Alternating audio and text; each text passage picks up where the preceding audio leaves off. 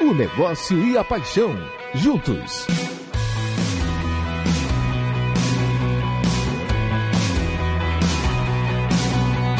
Futebol SA. Oferecimento Bahia Gás. Mais energia para toda a Bahia. Governo do Estado. Bahia. Aqui é trabalho. Larco. Presente em milhares de postos e no seu carro.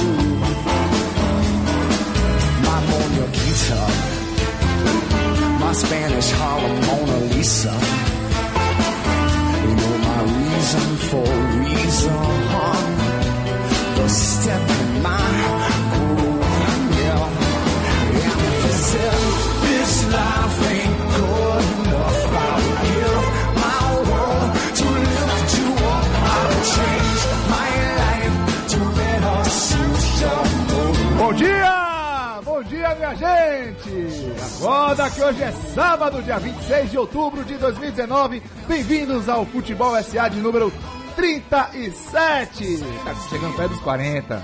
A melhor idade. boa. Boa. É. Bom dia, bom dia, Rudy Voller, Genivaldo Novaes, a cara de Rudy Voller. A Alemanha sem esse cara não seria nada. É, né? é nós. né? Bom dia, mil vozes. Bom dia, bom dia. Fala, galera, mais um Futebol SA na área, mais uma lindíssima manhã de sábado pra gente bater aquela resenha gostosíssima, com opiniões, com informações. E hoje é uma polêmica, viu irmão? Polêmica hoje. Mas vamos nessa. Bom dia galera, vamos que vamos. Bom dia, bom dia, Cello. Bom dia, bom dia galera, salve, salve. Tô na área moçada de volta, hein? Se- Semana passada. Foi né? suave, viu? Foi suave com você. Suave. Eu, eu, eu ouvi direitinho vocês, viu? Vai ter, vai ter troco, pode deixar. Tu- tudo no seu momento. Você é igual a Felipe Melo, faz falta demais. Vamos lá, vamos lá. Meu destaque da semana vai pra campanha fantástica aí do Clube Atlético Red Bull Bragantino. Né? Nome bonito, hein? Bonito, né? Pois é. E aqui a ontem- gente fala marca, viu? Não tem essa não. Tem essa não. Jogando ontem pela 31 rodada da Série B, né? Venceu o Vila Nova por 3x1 e atingiu a marca de 62 pontos. Parecido com o Flamengo, inclusive, né? É, é o 18 Flamengo da Série B. vitórias e 66,7% de aproveitamento. Né? Uma campanha realmente fantástica do, do Red Bull. Ainda tem jogo para acontecer dessa 31 rodada, mas o América, que hoje é o quinto colocado, e já jogou essa rodada, tem 48 pontos. Ou seja, nessa toada aí que está indo, é, o, o Bragantino, o Red Bull Bragantino pode, pode garantir seu acesso à Série B daqui a duas rodadas. Né? É uma campanha realmente impressionante. Mas se esses números aí impressionam, cara, o que mais, é, o que mais chama atenção mesmo para mim é o que se fala do planejamento para 2020. Né? E esses números são de, realmente de regalar os olhos para quem acompanha o mundo do futebol. Para mostrar inicialmente que os caras não estão de brincadeira, né? Eles anunciaram que Ralph Rangnick, é o nome Quem? bonitão, né? Ralph Rangnick, acho que é assim que fala, né? É vai ficar dois meses sem falar Eu inglês tentei agora. treinar umas Mas aí, 10 rapaz, vezes. hoje de manhã cedo. Eu tentei treinar algumas vezes no Nesse alemão, tipo mas não, situação, não né, gente? rolou. Porque não você sabe, sabe que quem fala inglês é, é o rapaz da, da Fórmula 1 lá, daquela da poderosa lá, né? Quem é? Rapaz, o cara, você vai assistir Fórmula 1 de manhã, o cara. Ó, problema no, no motor, hein? Como é que você ouviu isso, meu velho?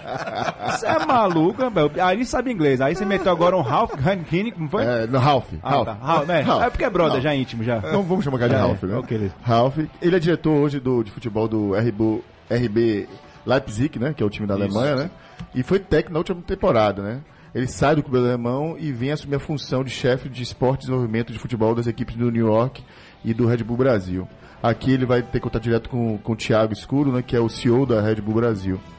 É, os investimentos do Bragantino esse ano já foram da ordem de 45 milhões. A previsão para 2020 se fala em números entre 100 e 200 milhões, mas os números mais, mais claros que foram ditos, pelo menos, está em torno de 200 milhões para investir em infraestrutura, em estádio e em contratações.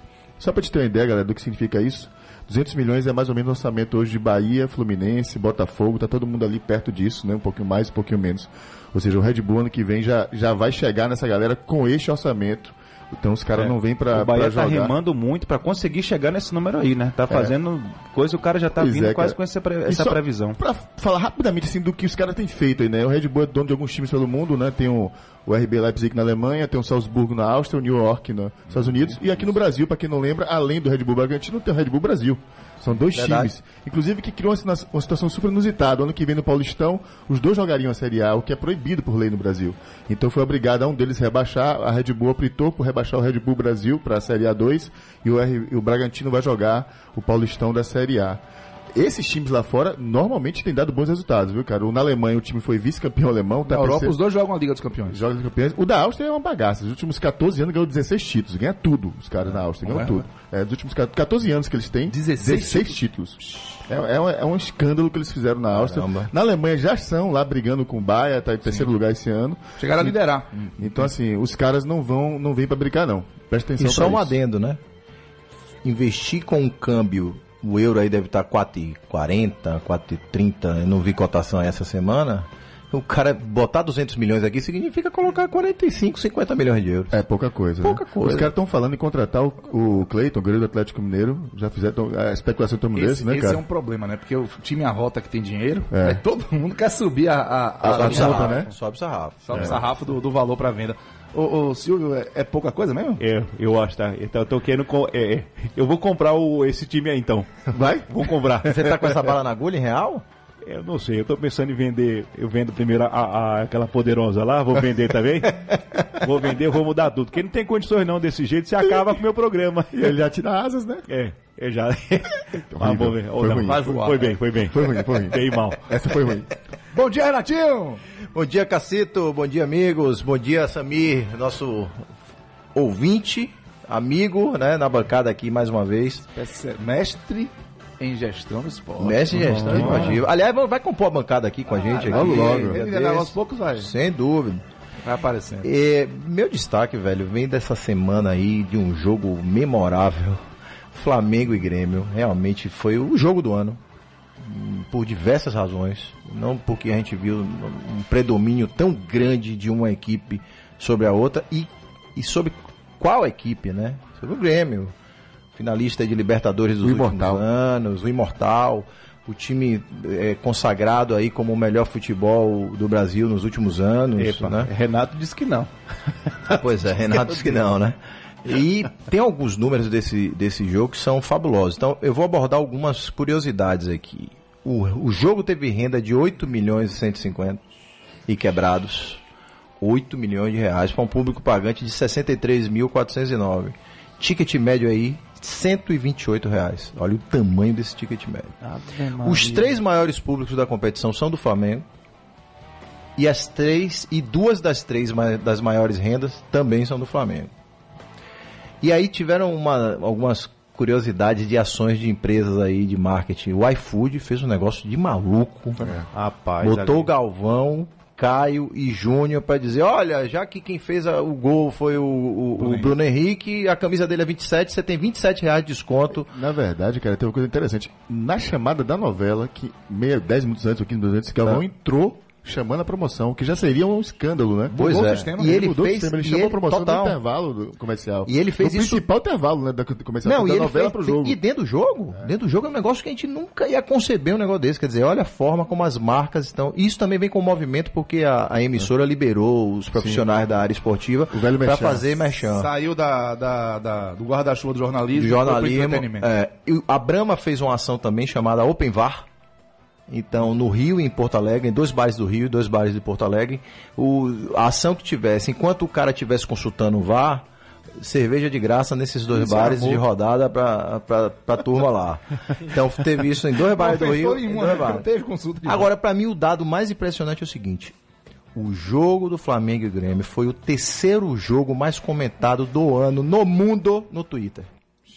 Perdeu só pra Liverpool e Tottenham, foi a final da Champions. Champions, e Estados Unidos e Holanda na final da Copa do Mundo Feminina. Bom, relevância do. do, do Olha do- que do tamanho feminino. de alcance esse jogo alcançou. Esse, esse jogo chegou, atingiu. nesse momento enorme. Foi um jogaço, jogaço. Acho que a gente vai falar um pouco mais aqui, né? Acho que então também Só tem fazer um algumas... complemento da ação da iFood, porque na verdade não é uma ação, essa não foi a primeira vez que a gente viu, mas a primeira tentativa dessa ação rolou lá fora E no jogo da. Na final do. Do, do jogo de futebol americano, como é que chama aquela final? NFL. Super Bowl. O Super Bowl, pronto. E era anunciado também exatamente a mesma ação. Só que contava com, no primeiro momento do jogo, tinha que ser o jogador que fizesse e não sai Uhum. nenhuma jogada que ele era o primeiro jogador que fizesse aquela. O touchdown? O touchdown. E não teve. não teve a promoção. Não, mas ó, só, só lembrando, tá? O iFood foi notificado pelo Procon porque o app deu pau, travou. É, e se não sai. E é uma ação arriscada, né? Porque se não sai o gol. É. Não, o pior é sair o gol e não aguentar a demanda. O tranco, Tem que estar né? preparado, porque deve ter muita gente frustrada Não, por conta disso. Galvão. Falar em, falar em pior, fico pensando nessa ação do- do- da cerveja que os caras botam na consulta do VAR. Vai chegar uma hora que os garçons iam sumir, igual os gandula em, quando o jogo o time tá ganhando. Bom dia, Tom. Bom dia, meus amigos queridos. Bom dia, Sami. Ah, bom dia a você, nosso ouvinte, fã de futebol. Futebol SA tá na área. Cara, é impossível, né? Passar por uma semana dessa e não falar do jogo do, do Flamengo e do Grêmio como destaque. Mas eu queria dar um, um- assim, uma- um olhar um pouco diferente, não especificamente apenas sobre questões mercadológicas ou questões esportivas. Eu queria trazer dois pontos que me chamaram muito a atenção. Primeiro, é, assim, o- o- há uma discussão muito grande hoje né, sobre as não as inovações, mas as grandes é, melhorias táticas e visões de jogo que Jesus está trazendo hoje para o Brasil.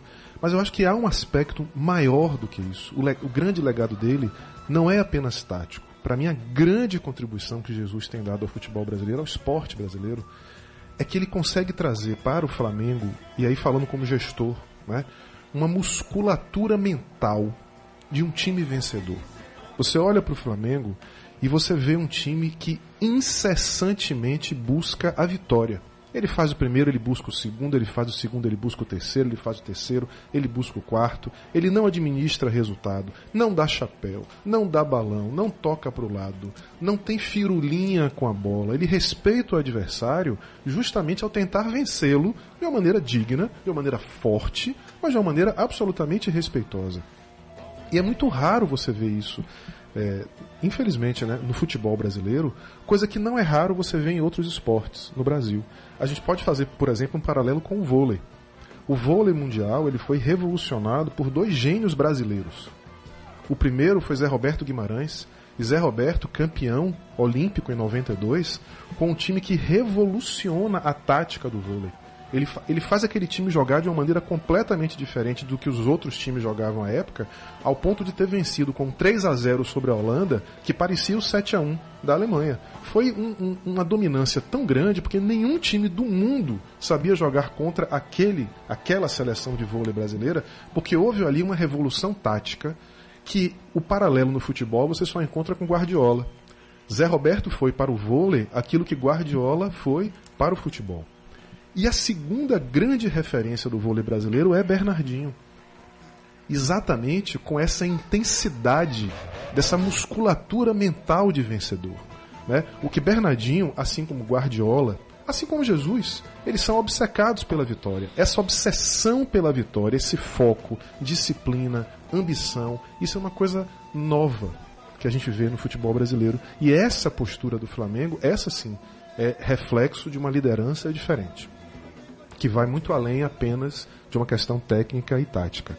E a imposição e o respeito foram tão grandes que o time do Grêmio termina o jogo levando 5 a 0 sem fazer uma falta, sem dar um carrinho, sem levar um vermelho. Resignado, né? Resignado, mais do que resignado, assim, é, reconhecendo a superioridade do seu adversário e reconhecendo a maneira respeitosa com a qual o Flamengo tratou o Grêmio, mesmo metendo 5 a 0 né? Então, é essa percepção de respeito que os jogadores do Grêmio tiveram em relação ao Flamengo, infelizmente aí é o segundo destaque, né? diferente do que você encontra na coletiva lamentável de Renato Gaúcho. Mais uma, né? Mais uma, né? um sujeito que acaba de tomar um baile de futebol e é incapaz durante a sua coletiva de dar parabéns ao time que o venceu.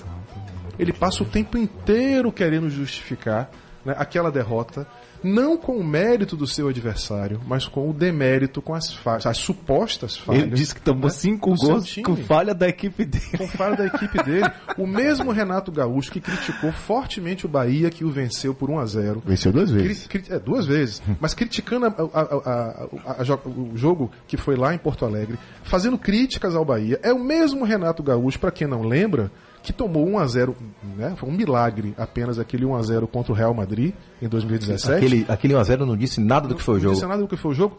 Renatinho, aquele 1 a 0 o Grêmio não deu um chute a gol. Não, o Grêmio não fez nada naquele jogo. Não fez nada naquele jogo.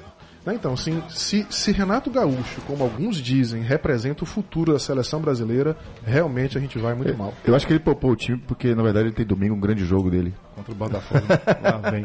Ai, o coração. Agora, é deixa, deixa eu só fazer aqui, pelo menos na minha opinião, eu já vi times de Luxemburgo com esse apetite pelo gol, com essa, Lá com atrás. essa gana lá atrás. É isso. Eu vi. Eu vi o Palmeiras de Luxemburgo pegar o Boca, de 96 é um botar seis no bolso, no bolso. Palmeiras sem gols, né? E, e o Cruzeiro. 96, o Cruzeiro 102 gols. também. Isso, o Cruzeiro, Cruzeiro em também. 2003. Então, assim, eu acho que Luxemburgo em algum momento foi esse cara que. Santos Você- 2004 você- também teve um ataque fortíssimo. Você, você, é, o que você tá Você vendo gostou, que né, não, professor? não existe nada de moderno no futebol.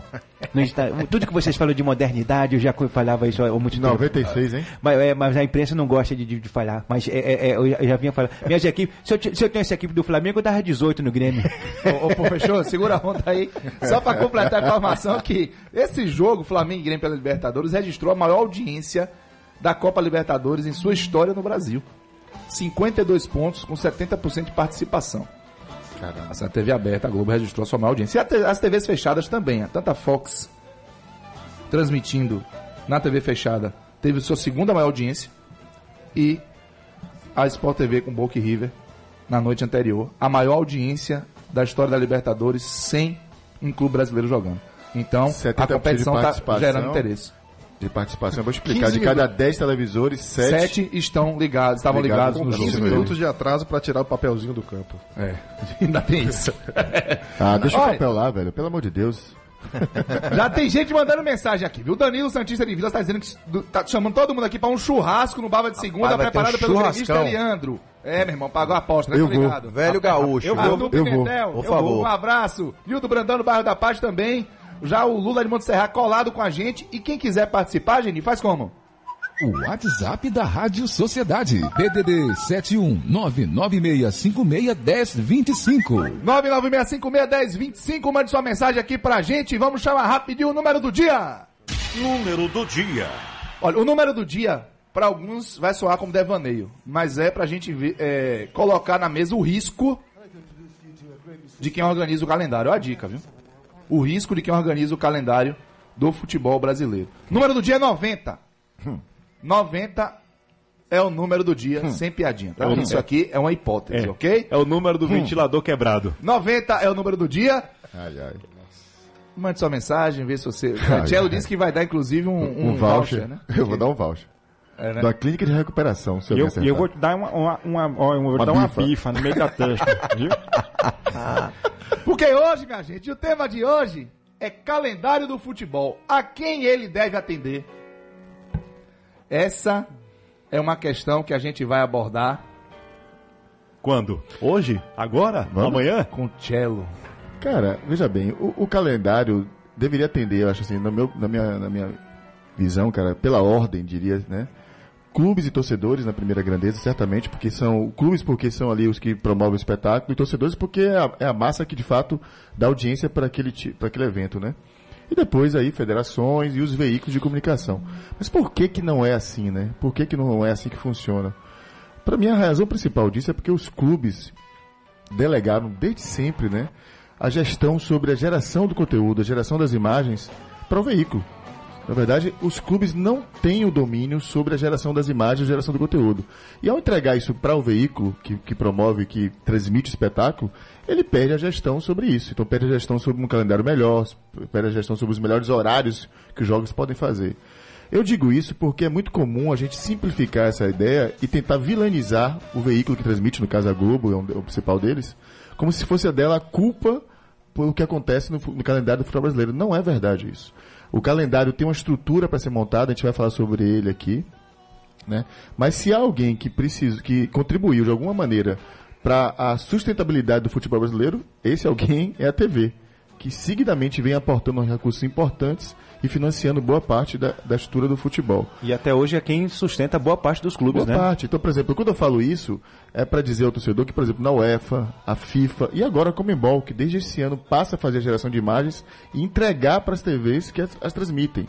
Então é dela a imagem. É, é- o conteúdo pertence a quem promove o espetáculo. Como assim, Marcelinho? Explica aí pra galera que geração de imagem, como é diferente de lá pra cá. Literalmente, ela põe as, as câmeras que transmitem pertencem a quem é, pertenceria a uma liga de clubes ou a própria. Não é uma emissora que. Não é emissora. Hoje quem faz é a emissora. emissora. compra da, da, da organizadora do evento a, a- a imagem, o direito de transmissão da. da, da- O que acontece no Campeonato Brasileiro, campeonato. por exemplo, a CBF não gera as imagens.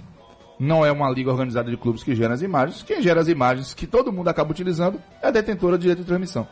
Então fica-se E nas são coisas diferentes. Né? Uma Exatamente. coisa é gerar as imagens, a e, captação de e imagens. entregar essa, as, Entregar. as emissoras. E a outra é a emissora que compra. A gente chegou a ter aqui durante muito tempo a emissora comprar o direito e, re- e revender para outras. É. Você imagina, quem deveria fazer isso era o dono do campeonato. Né? Se você para pensar no- nas propriedades que envolvem o espetáculo, ingressos, né? acesso ao estádio, transmissão, algumas o clube participa, em outras, literalmente, e talvez a mais valiosa delas, certamente mais valiosa delas, os clubes literalmente levantam o flap e deixam correr solto, entendeu? Então essa é uma questão que a gente precisa de largada discutir para que a gente não tenha uma abordagem equivocada sobre a construção do calendário que a gente tem. né?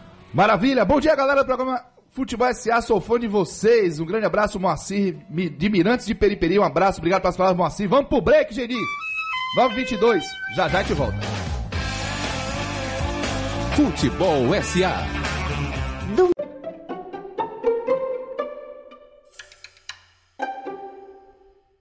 Futebol brasileiro. A quem deve atender, senhor Renato Guedeville? Rapaz, deve atender a um monte de gente e às vezes não atende a ninguém. Rapaz, esse é um tema que normalmente, eh, se a gente fizesse um, uma- um ranking dos mais importantes aí em termos de discussão estratégica do futebol brasileiro, eu acho que o calendário certamente estaria entre os três mais importantes. Por uma série de razões. E aí a gente precisa pensar alguns problemas que antecedem isso. Hoje, com esse, com esse calendário, os clubes já começam errado na sua pré-temporada. O clube hoje só tem 15 dias para fazer pré-temporada. Então ele se apresenta ali por volta do dia 5, 6 de janeiro, 21 ele já está em campo participando de, de campeonatos estaduais.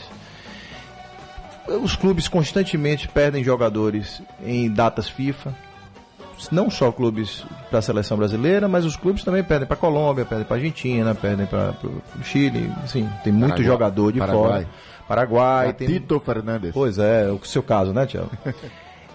o excesso de jogos diminui a qualidade do jogo, aumenta a quantidade de lesionados. Só para a gente começar a trazer um pouco de números aqui para o nosso ouvinte eh, entender um pouco. Existem 742 clubes profissionais no Brasil Caraca. e 385 amadores. Existem 22.167 contratos profissionais de atletas no Brasil. E não profissionais tem 38.309. Se você considerar aí que a partir de abril, 80% desses times não tem calendário para fazer no decorrer do ano, não tem o que fazer. Porque pensa o seguinte, são 742 times, só 128 disputam a série A, B, C e D. Depois disso, ninguém tem mais o que fazer. Então existe um desemprego em massa grande de jogadores, comissão técnica, eh, equipe de suporte, em massa do que se tem. Para mim, se a gente fosse resumir em, em um trecho isso aí, a gente define o seguinte: os clubes grandes, e eu estou falando, tô falando de clube da Série A, vamos falar A e B, B, né? A e B, É, né? A e B que são os, os clubes mais representativos em termos de torcida, em termos de mercado, faturamento, tudo. Orçamento. Esses clubes jogam mais do que poderiam e os menores jogam menos do que devem. Então tem uma inversão aí nesse processo em que a gente precisa, e os, e os, os clubes pequenos são também geradores de jogadores, de atletas. Você não pode matar essa turma. Existe uma economia, né? Existe economia que gira, então esses caras ficam de seis a oito meses sem jogar nada, nada. Só pra você ter ideia, tem um caso em Roraima de um jogador profissional que trabalha numa olaria. Olaria é aquelas fábricas de cerâmica, de barro, né? Objetos de barro. Ele acorda 4 horas da manhã para trabalhar, sai do trabalho às 18 horas, na final do campeonato profissional de Horheim. O jogo, a final, era às 20 horas. Ele foi lá, foi campeão, desmaiou no final do jogo por fadiga. Como esse exemplo, tem um monte que o cara não consegue, não consegue ter uma atividade só como profissional. Então, a solução, na minha opinião, e aí eu acho que é um pouco disso que a gente vai discutir, precisamos criar condições para que esses clubes representativos joguem menos, e aí você sim possa cobrar qualidade nesse jogo. E esses clubes pequenos, que são geradores de talento, também joguem mais. Acho que é um pouco. Aqui a bola começa a rolar desse jeito. É, alguns números até de fato comprovam, né, Renatinho, isso que você falou. É, nos campeonatos europeus, por exemplo, as grandes equipes fazem em média de 55, 68 jogos por temporada, mais ou menos isso. E um time de ponta participa de três, no máximo quatro campeonatos ao mesmo tempo, que é o caso da Inglaterra. Na Espanha são três, na Inglaterra são quatro. Variando aí de 22 a 25 semanas com dois jogos. tá? No caso do Brasil, o Bahia, por exemplo, esse ano vai fazer 71 partidas. E olha que o Bahia não foi a final de todos os campeonatos que ele disputou. Ano passado foi o clube de Série A que mais jogou no futebol brasileiro com 75 jogos. É, em 2017 o Flamengo fez 84 partidas. Olha que absurdo. Seguido por Sport com 80 e Grêmio com 79. No mesmo ano, o Manchester United jogou 68 vezes. Real Madrid 64 e Barcelona 63. Então, são aqui você tem uma média de 29 a 35 semanas com dois jogos. Real Madrid 63. 63. Real Madrid foi a final da Champions. Pois inclusive. é, exatamente. Então, assim, há uma, a grande. Quando você compara, por exemplo, o que acontece em termos de campeonatos nacionais e internacionais entre o Brasil e a Europa, a diferença não é tão grande. O grande nó do calendário brasileiro é como conseguir conciliar o interesse dos campeonatos estaduais e dos campeonatos regionais. Campeonato Baiano mais Copa do Nordeste podem significar quase 20 datas, 22 datas no calendário de um clube. É muita coisa. Né? É você sair de 65 para 87, de 63 para 85. Falando em dois meses São praticamente. quase dois meses. É, é- é- esse é o grande nó. né? A gente tem que discutir qual é a quantidade de jogos e de campeonatos que, que a- que o calendário deve ter, como é que a gente vai resolver o alinhamento com os interesses da seleção. Porque a gente também meio que está hoje, né, Samir estava discutindo isso aqui no aquecimento, e é verdade, a gente meio que está hoje demonizando a seleção brasileira como se ela fosse a culpada de retirar jogadores das competições. Mas não é, não é a lógica não é exatamente essa, né? A seleção, a demanda das, das seleções existem no mundo inteiro, as datas FIFA existem, FIFA existem há muito tempo, conhecidas previamente. né? Ontem, ontem Felipe Luiz deu uma declaração nesse sentido, não sei se vocês acompanharam, muito feliz, assim. Perguntaram pra ele sobre a convocação de jogadores do Flamengo. Ele falou, cara, eu acho que a seleção brasileira deveria poder convocar 15 jogadores do Flamengo. E não estar nesse dilema, né? Porque é um- Exato. É, um, contrassenso, O erro né? não é da seleção. O melhor time deve realmente O convocar. erro não é da seleção querer ter os melhores jogadores. O erro é nós termos um calendário Que que, impossibilita essa convocação. Porque E aí aí, nessa situação, desculpe, eu nessa situação os clubes têm razão porque os clubes pagam esses salários. É. O exemplo do Daniel Alves pra mim é muito claro. São Paulo fez um investimento absurdo, que eu não sei nem se vai conseguir cobrir, de um milhão e meio de salário por Daniel Alves, não pôde contar Daniel Alves contra o Bahia aqui num jogo decisivo, valendo vaga no G6. Porque a seleção brasileira estava jogando aonde? em Singapura. Imagine, velho. Não tem condições. E por isso que também a seleção brasileira ela perde um pouco de espaço e perde um pouco do carinho do torcedor por conta disso. Você começa a assistir jogos da seleção que você não tem mais apelo nenhum, você não gosta daquela seleção brasileira e não se sente representado por ela, porque você não tem os jogadores também que você gostaria que tivesse, porque também não pode convocar. Então você acaba, todo mundo fica prejudicado nessa- dessa forma que tá. A seleção brasileira fica prejudicada, os clubes ficam prejudicados, o torcedor começa a perder mais uma vez e cada vez mais o interesse por jogos da seleção. Todo mundo fala, ah, seleção que, que, que se exploda. Eu quero ver o Bahia, quero ver o Vitória, quero ver o Botafogo, quero ver o Flamengo. E não dá pra ser assim, cara. Não dá Aí pra ser assim. começa- E o jogador que quer que ele tem o trabalho dele reconhecido por ele estar fazendo um excelente trabalho nos seus clubes, ele não pode ser convocado para a seleção brasileira. E a gente começa a vilanizar a seleção e começa a vilanizar a TV. Como se eles, elas fossem as culpadas pelos problemas do calendário. A gente falou aqui desse jogo da Libertadores. A audiência desse jogo só mostra o quanto para a TV futebol será um produto cada vez mais estratégico. Então, quanto mais ela puder ter esse produto qualificado na sua grade, ela terá. O interesse é dela. né? Não é à toa, por exemplo, que no caso o futebol americano, né, a, a liga de futebol americana, a NFL, o evento esportivo mais assistido há oito anos seguidos é o Monday Night Football. É o futebol que passa na segunda-feira à noite. Pra eles, o horário de segunda-feira à noite é, é mais nobre até do que o horário de domingo. A gente sempre associou aqui, né? Futebol a domingo de tarde e sim. critica os jogos que, que, que tem nas segundas à noite. Domingo de manhã, e- esse novo horário que surgiu do futebol brasileiro, domingo às 11 da manhã, ele vem também para competir claramente contra os jogos da Premier League. Os jogos da Premier League eles são transmitidos domingos às 11 da manhã. E hoje, e hoje a TV já conseguiu ocupar o- a programação semanal de segunda a domingo com jogos. São jogos todos os dias, né? Segunda, terça, quarta, quinta, sexta, sábado, domingo. E nos três turnos. Jogos de manhã, de tarde e de noite. Lembrando Não é à que, toa, né? lembrando, é que o, ne- lembrando que o futebol, eu já falei isso aqui alguns programas atrás, representa mais de 30% das receitas da- É, do Grupo conta. Globo. Só que, posso complementar uma coisa rapidinho? Pode, pode. O calendário 2020 foi chamando a atenção porque a gente falou de como é construído o calendário, né? O calendário 2020 vai de 22 de janeiro a 6 de dezembro. E aí, como é que, gente- que, que é montado? Porque a gente fica pensando, pô, de onde que saem essas datas, esses Então eu malucos? vou te perguntar, Marcelo, como é que é montado o calendário Pois do é. futebol brasileiro? Então, deixa eu responder pra você. Primeiro, a dona FIFA lá marca as suas 10 datas reservadas para os jogos de seleções. É, São, que são cinco, É, os veinhos lá. cinco combos, né? Vamos É, dizer exatamente. São cinco combos. Os jogos sempre acontecem em janelas que vão de quinta a terça. Então, quando a seleção viaja, ela viaja para jogar duas vezes, né? É uma forma inteligente de deslocar os jogadores. Em 2020 serão 10 datas, Exatamente. 8 eliminatórias e, e 2 dois amistosos. amistosos, dois babinhas lá pra galera treinar.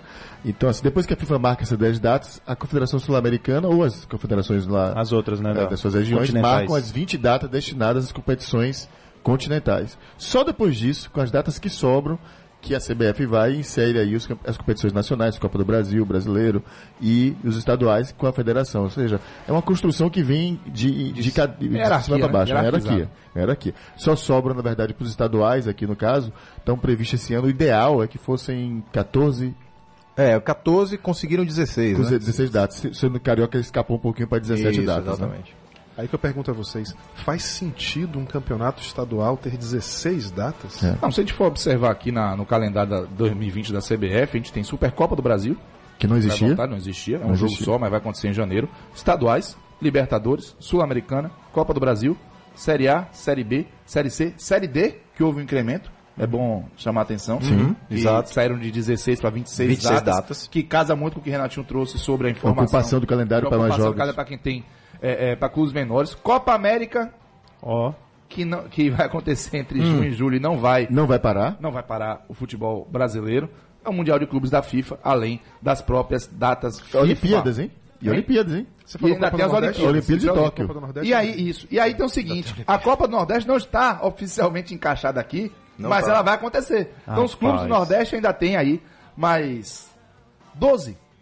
12 jogos, o que for a, a decisão, os que forem a decisão. Lembrando que pra Copa fazer. do Nordeste tem um acordo com a CBF até o ano que 2022. 22 de acontecer, embora não bote calendário, tá ali combinado e acontece. Depois disso tem que ter uma nova Depois disso, negociação para Tem, tem um recado aqui do Jailson. Jailson tem uma rádio web bacana chamada New Sound. Ele um abraço a todos do Futebol SA, parabéns pelo, pelo programa diferenciado do Rádio Baiano.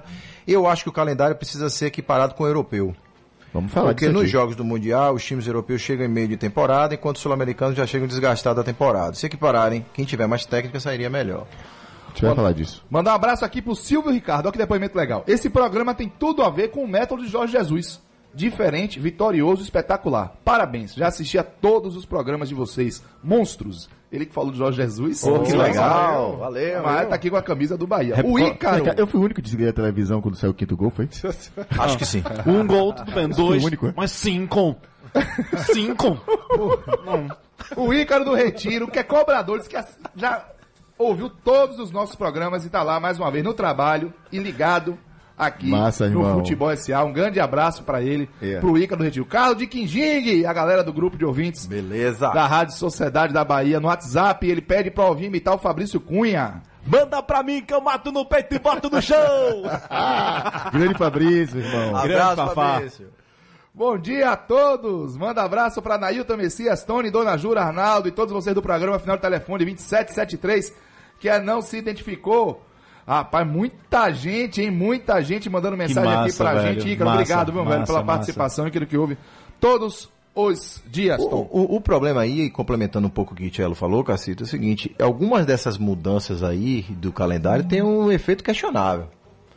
Porque o brasileirão mesmo, é, quando o cara vai lá servir a seleção E aí os caras disseram que não iam ter jogos e tudo nessa época. Com um dia depois ele já tem jogo. Isso aí foi a, Aí foi o cara a, vai jogar em Londres. a mais mandrake, foi mandrake total Bicho, essa aí, velho? negócio de doido Eles é falam em esse, evolução do calendário. A gente tem que reconhecer que tem feito esforço. O calendário vem melhorando ano Tem. após ano, algumas coisas estão sendo ajustadas.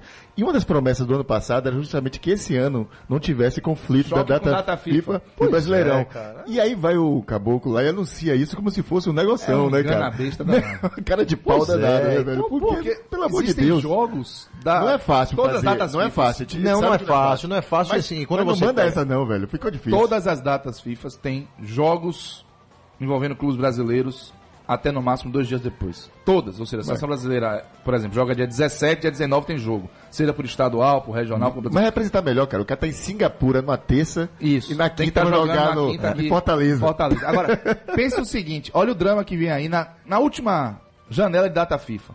De 12 a 17 de novembro de 2020 tem data FIFA eliminatória de Copa do Mundo. Ó. Repare, 12 a 17. Dia 18, Oi. um dia depois, também conhecido como dia depois, tem a 34ª rodada do Campeonato Brasileiro de Futebol. Tá decidindo nada, né? Nada. Mas tudo bem, pô. Porque dia 21 tem a final da Libertadores no Maracanã. Um evento que deveria ter uma semana pra você Surreal, preparar, pra você organizar. Só falar valorizar. disso, né? Só Imagina. falar disso. Então, como é que, como é que vai dar certo assim? É. Ve- Veja, tá na cara que nessa corda eh, vai romper pro lado dos estaduais e regionais. Tá. Então tá na cara que a reformulação vem desse A bloco. O tabocada, helicóptero a tá querendo pousar nessa área. Vai, aí. tá na cara, porque tabocada ninguém vai ser aí, Vai, a tabocada vai ser aí, Que ninguém já vai vem nisso. acontecendo, né? Assim, a quantidade de jogos já vem diminuindo. Isso, né, do tempo. exatamente, exatamente. E valorizando um pouco mais o produto mesmo. Por exemplo, o regional, e aí a gente pode falar da Copa do Nordeste, porque não tem nenhum outro regional tão verdade. forte, tão bem verdade, Só sucedido. tem hoje a Talvez a Copa do Copa Nordeste e a Verde. Copa Verde. A A Copa, Copa Verde, Verde, né? tentaram lá na, na, na Liga 1? Liga 1 não. Primeira Liga. Primeira Liga. Primeira Liga lá. Mas regional mesmo só tem. Acho Exatamente. Copa Então, Verde e Nordeste. Esse vai ser um desafio de compor, porque não tem tanta data você chegar e pegar 16 de campeonato estadual, com mais quantas de campeonato do Nordeste e, e Copa Verde, Acho sei lá. mais umas 12 ou 13. 12, também. né, se não me engano. Caramba, é 12. data demais. Então vai fritar o porco nessa banha aí, pode ter certeza. E quem não acompanhou sobre o que a gente conversou sobre Copa do Nordeste, a gente entrevistou Alex Portela alguns, algumas semanas aqui atrás e podem procurar no nosso podcast aí, viu, galera? Ele e a gente fala um sobre pouco isso. sobre isso, para desmistificar um pouquinho isso aí, sobre Copa do Nordeste e algumas melhorias que podem ser feitas. E lembramos que a gente tá ao vivo no Facebook. Opa! E só, e só pra destacar uma coisa que Renatinho falou sobre a Copa do Nordeste, a Copa do Nordeste esse ano já chegou num consenso com as federações estaduais, serão 10 datas de Copa do Nordeste nos finais de semana, tá? Porque, justamente para tentar, isso já é um pleito de- dos clubes que Não, estão tem mais datas, mas 10 será no final de semana, né? Isso, Exatamente. 10 no, fi- em finais de semana, porque valorizar. E final de semana valorizar tanto que, uma coisa, inclusive, que eu acho que deveria ser feita há algum tempo, e a CBF fez. Copa do Brasil, quartas de final vão acontecer em finais de semana também, a partir das quartas de final. É bacana. Porque isso valoriza a competição. claro. Os jogos de final de semana valorizam as competições. Então, isso também está previsto no calendário 2020. Só pra gente ver como é difícil montar esse quebra-cabeça, das cinco datas FIFA de 2019, a primeira, que foi 21 a 26 de março, chocou com estaduais, regionais, Liberta, Sul-Americana e Copa do Brasil. De 6 a 11 de junho, chocou com Libertadores, Sul-Americana, Copa do Brasil e Brasileirão. De 5 a 10 de setembro, chocou com Libertadores, Sul-Americana, finais da Copa do Brasil, finais, e Brasileirão. De 10 a 15 de outubro, Libertadores, Sul-Americana e Brasileirão. E agora, de 14 a 19 de novembro, tá chocando com as finais das Libertadores e com o Brasileirão. Esse cara esquece que tem que levar menino no médico, eu fazer tenho medo- compra, tem que fazer mercado. Choca com tudo, bicho. Pelo amor de Vamos Deus. pro break, 9h41, seu Genivaldo Novaes, já já te volta.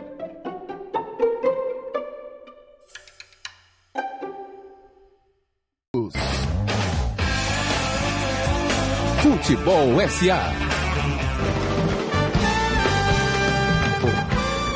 Voltamos! Já tem mensagem no WhatsApp de novo. Bom dia, galera. Esse programa é um verdadeiro show de bola. É o Freitinhas Tanquinho de Valente. Muito obrigado. Cadê aqui o Cássio Campeonato Inglês? Vai dar duas semanas de férias em janeiro para descansar os times. Olha, no meio da temporada, é? Porque tem o Boxing Day, né? Que no finalzinho da, do ano, ali entre o Natal e o, e o Réveillon, tem jogo pra Dedéu no Campeonato É Inglês. verdade. Ah, isso, não tinha falado. Mas, enfim, só para destacar o seguinte, a Copa América ano que vem, vamos falar de calendário 2020, né, Tom? A Copa América ano que vem vai ocupar nove rodadas do Campeonato Brasileiro. Porém, tem um drama a mais. Nove. Nove. É, O Campeonato Brasileiro vai estar acontecendo. E quem tiver jogador convocado por seleções sul-americanas vai receber o fumo. Não são nove, são dez, porque tem a, reapresentação, a, a apresentação e, o- e o- e a preparação. Então, na verdade, são dez rodadas um quarto do campeonato. É, você tá falando de Copa América, mas tem a Olimpíada que tá encaixada junto, que né? vem Na lá verdade, pra agosto, né? É que a gente não tá nem né? contando como Tá calendário nem oficial. contando. 2020 Que é, é um também- gargalo, hein, gente? É muita data pra pouca perna, meu irmão. Só pra saber aqui, pra local mesmo, o Bahia tem jogador convocado, né? Pra- É, pra- Arthur, né? Arthur. Ô, Cássio, quem tá, gente, quem tá vendo a gente ao vivo no Facebook é Gabriel Galo, viu? Lá de São Ah, Paulo. que maravilha, Gabriel. Gabriel. Grande abraço. E aí, Galo? Bo- eles- boas colunas, hein? Bom dia. Caramba. Foi isso aí, Bom velho? dia. Oi? que foi isso aí, Não, cara? é galo. Foi bom não, hein? Fui dar o bom dia a ele. Olá, Ele entendeu, bacana, ele bom entendeu. dia. Ótimo dia pra todos. Aqui é o Marcelo, de Alto de Coutos. E um abraço pra Zezinho, torcedor do Galícia. Grande Castro, tô plugado aqui no Facebook. Cadê? E tem uma pergunta do calendário. Quando é que vai ser a minha data no futebol SA? Deve ser o Gabriel Galo, né? Deixa eu ver a fotinha aqui. É ele mesmo. Quando você vier pra Salvador, amado, viu? Já tá convidado. Pronto, apareça chegar. E- Arthur Pimentel, nosso ouvinte também lá de Maceió, ele coloca aqui, Renatinho, será que os estaduais poderiam ser extinguidos? E decorrente disso surgirem novas divisões no Brasil para equiparar o calendário com o modelo europeu? É uma, das boa propostas. provocação. É uma das propostas. Do jeito que aqui no Brasil é, eu tenho medo das pessoas querem tirar a seleção brasileira, porque tá atrapalhando o calendário dos estaduais. Vamos excluir a seleção Por brasileira falar- que tá atrapalhando. Por falar nisso, a, a adequação ao calendário europeu é uma, É é uma uma, questão, né? Porque na América do Sul, o único país que não está adequado à dinâmica do calendário europeu, que começa em agosto, as competições ali pro final de agosto e termina no final de maio, o único é o país que não está A adequado é o Argentina Brasil. vai de 26 de julho a 1 de março de 2020. O chileno vai de fevereiro a dezembro. É, o o norte-americano não, tá? O norte-americano ele vai de março a outubro, mas aí é muito mais pela ade- adequação do futebol a, a futebol americano. Isso, tem os outros Soccer- esportes que ocupam espaço. Exatamente, porque a temporada da NFL vai exatamente de setembro a fevereiro, de set... mais, mais ou menos essa, esse é o intervalo. Mas esse é um bom ponto. É. Assim, se o futebol brasileiro deveria adotar o padrão de calendário europeu. Eu tenho razões a favor. É, eu- Ah, Quem tem contra, que as diga, né? Mas eu tenho razões a favor. Não, existe. Por que, que você acha que é a favor? Então? vamos lá. Cara, eu acho. Eu, eu tenho algumas, mas eu vou citar as três principais que eu acho assim, cara. A primeira dela é quando você adequa o calendário, você coloca os clubes brasileiros em condição de disputar torneios internacionais junto com os clubes do resto do mundo inteiro que usam essa época do ano para isso. Né? Você ajusta seu calendário para o deles. Né? A segunda questão é mais mercadológica, cara. Assim, você ter um produto exposto nessa mesmo, mesmo período que o produto europeu está exposto, é justamente quando o mundo todo está voltando a olhar para isso. A Então minha você- capa, Ian, o fato de mudar, de começar em junho e terminar em, em- em julho, aquela. Com o calendário do jeito que é cheio de coisas, você acha que só mudar isso vai fazer com que resolva não, a situação? Não, não, eu tô falando que melhora essa relação, algumas relações. Não, porque você falou delas- de jogar é, torneios internacionais, com que data? Se só, tro- Ah, se só é trocar isso. Sim, mas você tem pré-temporada, né? Na verdade, você tem que, ajustando isso, você tem que criar um calendário que caiba em 10 É, meses de enxugar é algo Exatamente. que depende até da organização do A calendário gente está discutindo não. aqui de Então, enxugar. pronto, ó. É. Esse é o ponto. Esse é o ponto. Porque você não concorda com a Eu não concordo. Boa. Eu não concordo com a mudança. Cabelinho de um, porque eu cabelinho acho- do outro. É, a gente se pega lá fora. Mas viu, não acabei de falar, não, vai falar. Ah, então tá bom. Alexandre, Zorra. A ferradura Porque soltou eu aí. não falei a filho. principal, cara. A principal pra mim é justamente a questão da janela de transferência. Hoje os clubes um brasileiros. portal, né? Na É, caverna do é, dragão. É a Caverna do Dragão. Então, o que acontece quando você tem, no meio do ano, a janela que desfalca seriamente os clubes brasileiros para segundo semestre, quando você, você muda essa janela, ela aconteceria junto com o europeu. Então, assim, você iniciaria o campeonato. Não que ela não pudesse acontecer no meio do ano, até poderia. Mas ah, os clubes investem mais pesadamente nessa época do ano. Então, no início do ano, quando a gente estaria começando, ou no meio do ano estaria começando o campeonato, você começaria praticamente com o time que vai acabar.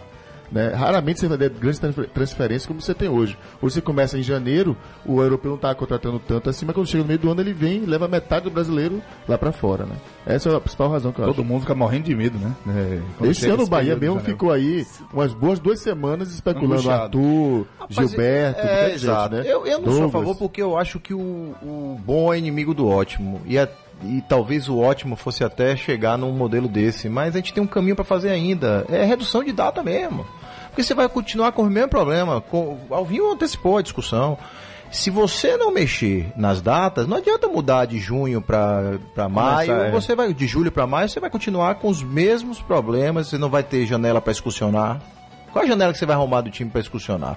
Outra coisa, os times, é, é, a gente está falando de hemisfério sul e hemisfério norte, verão aqui, verão aqui Os caras é em janeiro. Já jogam 11 horas da manhã, velho. Mas não, não tô nem falando de condições da, da- de, de- do atleta, que pra mim tem que se ponderar isso. Mas aí você poderia contornar jogando à noite Se bem que vai jogar em Recife, em Mas Salvador, à noite de janeiro. países sul-americanos alinharam. Não, mas é isso que eu tô falando. Mas qual é minha- o meu ponto nisso? É, como é que até para você compor logística de malha aérea num país continental desse, para você chegar no Nordeste, arrumar passagem para delegação vir jogar em Fortaleza, para jogar em Recife, para jogar em Salvador, para você ter a- é, é época de férias escolares. Lá é época de férias. Em junho, julho é férias escolares, férias. de, de verão. O verão aqui, eu, eu, eu. A gente já teve casos de campeonato que atravessaram, né? Quando o Bahia foi campeão brasileiro mesmo. O Bahia foi campeão de duas temporadas, 88 e campeonato 89. atravessou. Mas ele, se eu não me engano, ele, ele já começa em fevereiro. Ele não começa nem em janeiro. Ele já volta com as quartas de final lá em fevereiro. Observe, cara, não é que. Eu sei que não é simples essa discussão do calendário, mas qual é o meu ponto principal para eu defender isso, cara?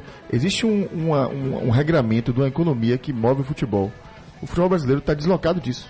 A razão clara é essa: o regramento que de- determina movimentação de jogadores, torneios internacionais de pré-temporada, tudo que envolve a economia, a grana mesmo, o olhar do mundo para o jogo, entendeu? Tá num. num, num Tá no formato- modelo em que hoje o Brasil não, tá, Tá não fora. faz parte. É isso que a gente precisa É. pensar. Eu entendo você que existem ainda gaps a serem É. solucionados que não são pequenos, esse do estadual é um deles, mas a gente tem que mirar isso. Talvez um plano de fazer isso ao longo É. Mas eu não tempo, né? vejo isso como uma condição é, é, diferenciada para que a gente alcance um estágio mais elevado do nosso futebol. O alinhamento ao calendário europeu. É. Ah, Se você a- colocasse lá numa, numa- na- Vamos colocar um quadro de planejamento do futebol brasileiro. Se você tivesse que elencar cinco ações, você colocaria essa como uma das cinco? Eu não colocaria. Também não. Eu acho que tem um Eu dever de casa enorme para que no fazer. médio Eu- e longo prazo isso é, É, bem-vindo. pronto. Mas Não, no não. curto prazo existem outras Eu, ações. eu novas acho, talvez Eu- eu porque é um despender muito energia, maior. é, assim, é um movimento muito representativo para você fazer uma mudança dessa, quando tem um monte de deverzinho de casa para fazer. É aquela coisa, o bom é inimigo do Vou te ótimo. dar um exemplo simples. Os campeonatos nacionais mais importantes duram de 8 a 9 meses. O campeonato brasileiro dura 6. Seis, você está concentrando os jogos em muito menos tempo do que em outros lugares. Os outros lugares tratam o seu principal campeonato, que é o campeonato nacional, como um produto que leva, que dura nove meses. O nosso elástico, dura né? seis. Entendi. Então, assim, tem tantas Compreendo. outras coisas que você Exatamente, pode fazer. total. Mas que eu no curto porque- prazo trarão resultados muito maiores. E muito e você, maiores. Tom, então você é, você é contra então Não, de- eu sou a favor para uma ação de médio prazo. Eu acho Tô que no com o Tom. médio prazo, o alinhamento ao, ao então calendário a europeu. favor. Pronto, então aí Não, mas, podemos. mas eu acho que não falei é. que tinha que ser eu agora, eu acho falei que que esse não lá. é hoje o nosso grande problema. chegar lá. Nosso grande problema Eu é- só é discordo, coisa. eu só discordo do ponto de vista de vocês de que isso não mexe no- na qualidade do jogo, que isso não teria importância. Pra mim tem alta importância, porque acho que os times se desmontam no meio do ano. O Corinthians, dois anos atrás, é um exemplo claro disso. Levaram metade do time no meio do ano. Então é claro que desmonta o time, Não, entendeu? eu não cara? falei que não tem importância. Eu falei que eu acho que existem outras coisas que no curto prazo podem trazer um impacto maior do que isso. Ok. Bom dia, bancada! O problema do calendário seria as férias nas escolas. Janeiro é verão na América do Sul. Jogadores ficariam sem poder tirar férias com a família. Abração, Marcos Matos de Lake Charles, na Louisiana. o Mamute de, de Itapuã também mandando mensagem aqui. Nota mil programa, na minha opinião, ajustar o calendário brasileiro ao calendário europeu é o melhor. E deixa a opinião de que o Flamengo tem elenco, time, treinador e tem um belo futebol pra ganhar do River. Gente, é o seguinte, estamos chegando ao final do programa. Antes das despedidas, eu quero saber o seguinte: rapidinho de cada um. Aqui um calendário de futebol deve atender. ao futebol. Ao, ao negócio do futebol. A mim é quem faz o futebol, os clubes e torcedores. Eu fico nesse papo de em cima do muro de vocês dois, não. Rapaz, mas aí isso, Deles, eu, eu, deles aí. eu acho que o que você falou tá, tá dentro do que Tom tá falando. Pra mim, é o, é o- é o- no final das contas, deveria ser o business mesmo. A valorização do produto futebol como negócio. Ponto. Até porque o futebol disputa hoje com diversas coisas. Diversa com, eh, disputa com Netflix, disputa com Amazon Prime, disputa com games, disputa com uma série de coisas. Então, se ele não tiver um- uma orientação estratégica para valorizar o produto dele, ninguém vai dar.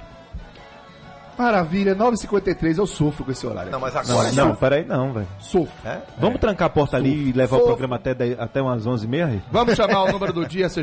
Vamos revelar o número do dia, vamos. Número do dia. Número do dia foi 90. Tchelo se retou quando a gente falou do número do dia. Eu acho que não devia ser o número do dia, tinha que ser alucinação do dia. Mas é o seguinte, cara, o que acontece? O número do dia, Te pego lá fora, né? 90, Tá é o que ninguém acertou. Vilton, pare de botar números difíceis, por favor. Velho, eu acho que lunático são vocês quatro, meu. Repare. número do dia 90 é o número de jogos Que um clube. Um clube. Um Não, clube não. do Nordeste, Um clube do Nordeste. caso vá a Libertadores 2020 e tenha sucesso em todas as, as competições, pode fazer. Aí pegamos o exemplo do Bahia, porque o Bahia é quem está mais próximo de disputar uma Libertadores no Nordeste hoje. Pronto. Então o Bahia teria 8 jogos de Copa do Brasil, 38 de Série A, 13 do Baiano, 12 do Nordestão, 17 de Libertadores, considerando a pré-Libertadores, e 2 do Mundial de Clubes da FIFA. Oi. Então seriam Disputar, 90 jogos. É disputar que e isso- chegar às finais. Isso, é evidente que isso Jogaremos diferentemente do Grêmio, É absolutamente outra improvável. forma. Absolutamente improvável. Nenhum time com melhor investimento conseguiu essa façanha. Mas é uma possibilidade que quem está organizando o calendário precisa. Ou seja, fez, um, nu- fez um número pra não acertar mesmo. né? Tá enrolando aí, mas. É um número que é- Dentro dessa loucura toda de futebol, é um número que poderia acontecer. Ah, é clubismo. Ao som de Santana, esse belíssimo guitarrista, vamos começar as despedidas, porque o tempo voa, o sofrimento é grande, mas semana que vem tem mais. Tom, meu querido, um beijo pra você, até o final de semana que vem. Beijo, meus amigos. Obrigado por tudo. Um abraço, amigo. Valeu. né? Um abraço pra você, nosso ouvinte, fã do futebol. E meu abraço de hoje vai pro grande aniversariante do dia, Itaci Marquete, meu amigo querido, torcedor do Colorado. Ó, meu irmão, eu espero que a única alegria da sua semana tenha sido a eliminação do Grêmio, viu? Boa. Então tenha certeza que hoje Ó, você que não hoje- vai ficar feliz. Hashtag Funko. Seu presente não virá. Já veio, né? Já veio. um abraço, Itaci. Valeu, tchau, meu irmão, um abraço. Abraço, abraço, galera. Como é bom, volta. como é bom, velho. Como é bom estar de volta. Como é feliz estar aqui nessa bancada com vocês, cara. Muito bom. A minha mensagem, velho, final de hoje, só poderia ser pra minha véia, Ioió. que legal. né? Amanhã fará 83 anos. Eu queria dizer pra senhora que a senhora acertou tudo, minha velha. Quem dera eu consiga devolver pra ela um pouco do amor que ela deu pros filhos dela, que não foi pouco não. Eu te amo muito. Mais tarde tô passando aí porque eu vou levá-la pra um programa inesquecível, que vocês sabem qual é, ela não sabe o que é surpresa, e depois eu te conto aqui, né? Queremos então, detalhes. Renatinho, meu irmão, um abraço. Viu? Um abraço, meus amigos, muito bom sempre. Nosso sábado é que nem sexta, é que nem sábado, é que nem domingo. A gente sempre tá feliz aqui nessa bancada. Meu abraço vai pra minha turma do BB2, que tem churrascão na segunda, o melhor baba do Eu mundo. vou, inclusive, eu vou. Inclusive saiu um prêmio, a FIFA reconheceu como o BB2 como o maior baba do mundo, é. e eu vou lá. Então você é o artilheiro do mundo, né? O- lá o calendário é alinhado com a segunda-feira. E você é o artilheiro do mundo, né? não, eu não queria falar, mas Alvinho viu lá um pouco. Grande craque. Humildade linda. Alvinho, um abraço, meu irmão. Um abraço, velho. Super feliz de estar aqui com vocês, como sempre. Um abraço a toda a galera que acompanha a gente, seja no Facebook, seja no, no, no no- nos podcasts, seja aqui ao vivo e tudo mais. Um abraço para o meu grande brother Bruno Zelo, que tá fazendo aniversário hoje, palmeirense, e veio comemorar aqui com a galera da Bahia. Cada vez mais gente, dele. ó, viu, seguindo a gente, hein? Cada Pô, vez mais velho, gente. não. Cada vez mais gente. Cada vez mais Muito gente obrigado. Muito, vamos chegando, vamos chegando. Venha, vamos chegando. venha. Muito obrigado. Muito obrigado, Arthur Pimentel, que falou que esse número foi de Tom, Tom o rigoroso. Muito Tá obrigado, famoso. Que tá cobrando mais uma hora aqui no nosso programa. Obrigado a Samir Abdala, mestre em gestão esportiva, mais uma vez aqui com a gente no Lounge do. Futebol SA. Boa, Samir. muito obrigado a você que mandou mensagem, que participou, que tá ouvindo, que tá baixando o podcast, que tá incentivando. Um grande beijo a todo mundo e até o próximo sábado com mais um Futebol SA. Tchau, gente, um abraço. E,